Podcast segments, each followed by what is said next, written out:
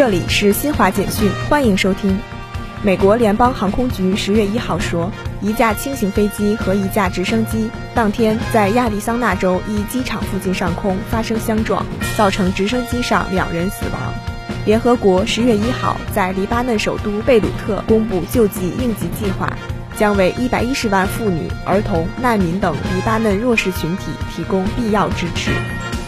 世卫组织网站最新数据显示，截至欧洲中部时间十月一号十七时五十四分，北京时间二十三时五十四分，全球确诊病例较前一日增加三十五万四千一百六十八例，达到两亿三千三百五十万三千五百二十四例；死亡病例增加五千八百一十二例，达到四百七十七万七千五百零三例。以上由新华社记者为您报道。